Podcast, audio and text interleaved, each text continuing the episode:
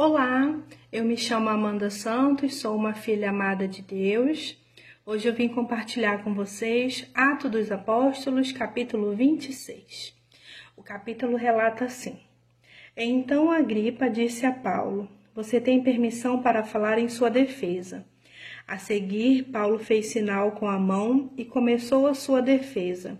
Rei Agripa, considero-me feliz por poder estar hoje em tua presença, para fazer a minha defesa contra todas as acusações dos judeus, e especialmente porque estás bem familiarizado com todos os costumes e controvérsias deles.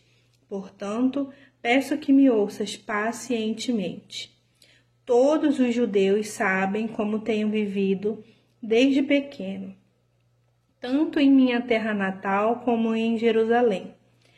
Eles me conhecem há muito tempo e podem testemunhar se quiserem que, como fariseu, vive de acordo com a seita mais severa da nossa religião. Agora estou sendo julgado por causa da minha esperança no que Deus prometeu aos nossos antepassados. Quero fazer uma pausa aqui nesse verso 6 e eu entendo que esse, esse verso 6 aqui, ele pode ser um alvo de oração, para que ninguém tire de nós a esperança que Deus nos prometeu, a esperança que vem dele. Vamos continuar. Verso 7.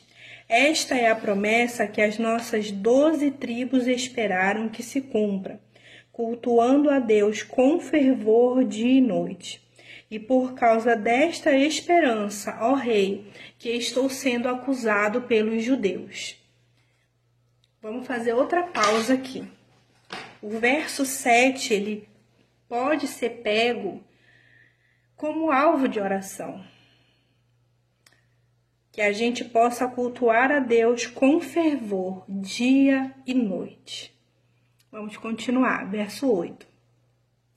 Porque os senhores acham impossível que Deus ressuscite os mortos. Eu também estava convencido de que deveria fazer todo o possível para me opor ao nome de Jesus, o Nazareno. E foi exatamente isso que fiz em Jerusalém. Com a autorização dos chefes dos sacerdotes, lancei muitos santos na prisão e quando eles eram condenados à morte, eu dava o meu voto contra eles. Verso 10. Vamos colocar como alvo de oração para que o Senhor nos mostre o que nós andamos fazendo de errado, mesmo que aparentemente aos olhos das autoridades seja correto. Porque mais importante do que ser correto diante das autoridades é ser correto diante de Deus que todas as nossas convicções elas caiam por terra se isso for uma coisa contra a vontade de Deus. Verso 11. Muitas vezes eu ia de uma sinagoga para outra a fim de castigá-los e tentava forçá-los a blasfemar em minha fúria contra eles. Cheguei a ir às cidades estrangeiras para persegui-los. O verso 11 ele me ensina que as nossas palavras, as nossas atitudes, elas podem forçar as pessoas. Eu vou um pouco mais além. Matar as pessoas dentro delas. A gente precisa ter muito discernimento do Senhor para que a gente não haja dessa forma. Verso 12. Numa dessas viagens, eu estava indo para Damasco com a autorização e permissão dos chefes dos sacerdotes. Por volta do meio-dia, o rei estando eu a caminho, vi uma luz do céu, mais resplandecente que o sol, brilhante ao meu redor e ao redor dos que iam comigo. Todos caímos por terra. Então ouvi uma voz que me dizia em aramaico: Saulo, Saulo, por que você está me perseguindo? Resistir ao aguilhão só lhe trará dor.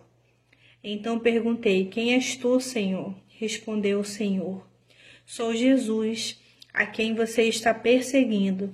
Agora levante-se, fique em pé. Eu apareci para constituí-lo servo e testemunha do que você viu a meu respeito e do que lhe mostrarei. Eu o livrarei do seu próprio povo e dos gentios, aos quais eu o envio. Vamos fazer uma pausa aqui. É, o verso, esse trecho agora que eu tô lendo aqui, eu fiquei pensando sobre o fato da gente orar para a gente ter experiências com Jesus. Porque isso aqui foi uma experiência que Paulo teve com Jesus, né? É, o, verso, o final do verso 16 fala que Jesus ia mostrar para Paulo. Que Jesus possa mostrar para gente, se revelar para gente. É, o verso 17, eu o livrarei do seu próprio povo. Do que, que a gente está precisando ser livrado? É uma coisa que a gente pode apresentar para Deus e Deus nos livrar. Às vezes a gente não tem forças e aí a gente tem que pedir a força do Senhor.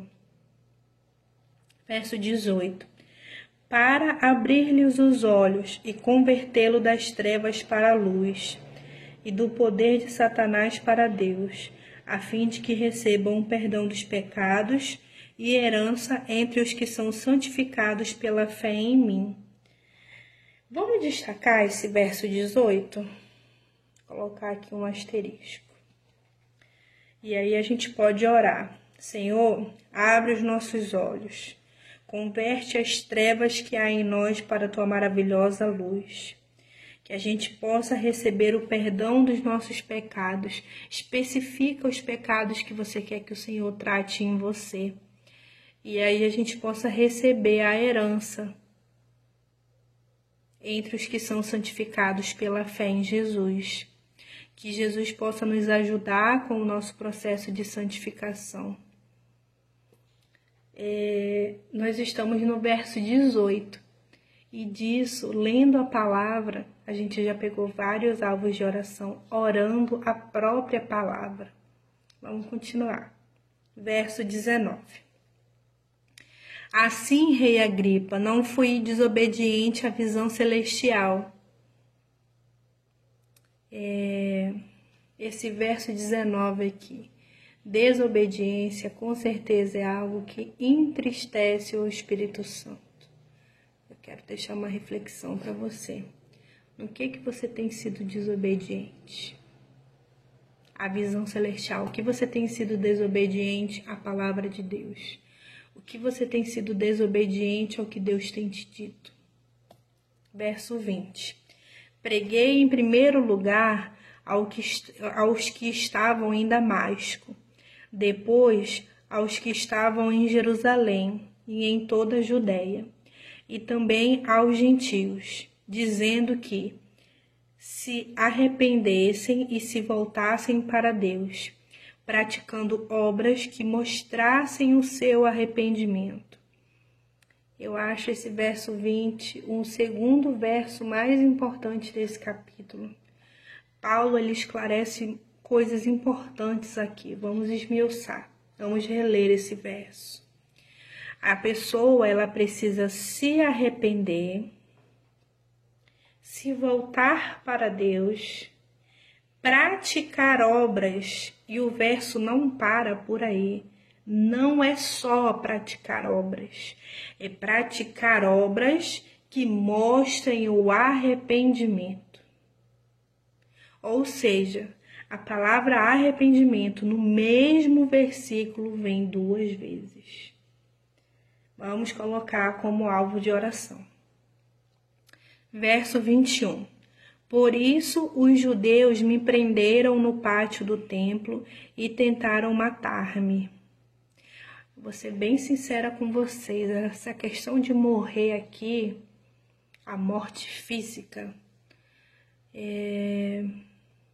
eu entendo que a gente só morre quando Deus quer que a gente morra.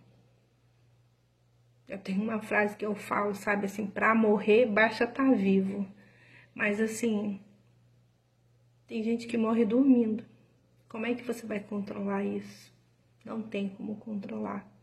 Eu lembro do pastor Cláudio que ele fala que a gente está numa fila que a gente não sabe quando a nossa senha vai ser chamada. E o que a gente precisa é estar preparado para quando Jesus chamar a gente. É... Verso 22. Mas tenho contado com a ajuda de Deus. Ah, eu vou repetir.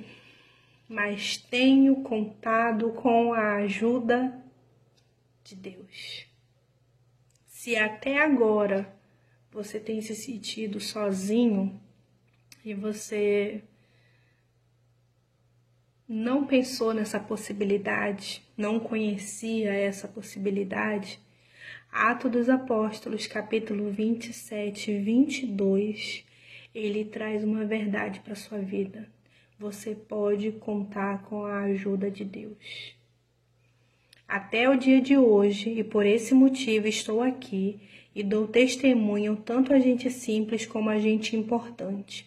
Não estou dizendo nada além do que os profetas e Moisés disseram que haveria de acontecer, que Cristo haveria de sofrer, e sendo o primeiro a ressuscitar dentre os mortos, proclamaria luz para o seu próprio povo e para os gentios.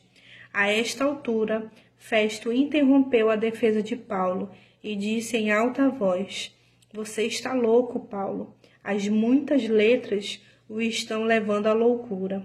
Respondeu Paulo: Não estou louco, excelentíssimo Festo. O que estou dizendo é verdadeiro e de bom senso. O rei está familiarizado com estas coisas e lhe posso falar abertamente. Estou certo de que nada disso escapou do seu conhecimento, pois nada se passou num lugar qualquer. Rei Agripa, crês nos profetas? Eu sei que sim. Então Agripa disse a Paulo: Você acha que em tão pouco tempo pode convencer-me a tornar-me cristão? Paulo respondeu: Em pouco ou em muito tempo, peço a Deus que não apenas tu, mas todos os homens que me ouvem se tornem como eu, porém sem estas algemas. O rei se levantou, e com ele o governador e Berenice, como também os que estavam assentados com eles. Saindo do salão, comentavam entre si: Este homem não fez nada que mereça morte ou prisão. Agripa disse a Festo: ele poderia ser posto em liberdade se não tivesse apelado para César. E aqui se encerra o capítulo. Agora nós vamos orar. Deus, muito obrigada, Senhor, porque a esperança que o Senhor nos proporciona não pode ser roubada. Obrigada, Senhor, porque o Senhor está conosco, o Senhor é um Deus que fala e cumpre que nós possamos cultuar ao Senhor com fervor, de dia e de noite. Muito obrigada, Jesus, porque o Senhor deixou essa palavra conosco para a gente ler, para a gente meditar, que a gente possa ser tratado pelo Senhor, que o Senhor possa abrir os nossos olhos tratar as trevas que há em nós para a sua maravilhosa luz, que a gente se ache é, digno do Senhor, que a gente é, receba o teu perdão, Senhor, que a gente possa ficar firme na nossa caminhada cristã, sendo cada dia santificado pelo Senhor, que o Senhor é, nos avalie, Pai.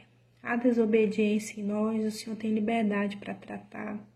Pai, que a gente possa se arrepender, se voltar para o Senhor, que a gente possa praticar obras que mostrem o nosso arrependimento, que o Espírito Santo de Deus traga à nossa memória que o Senhor pode, o Senhor está disponível ali, a gente pode contar com a tua ajuda, Senhor.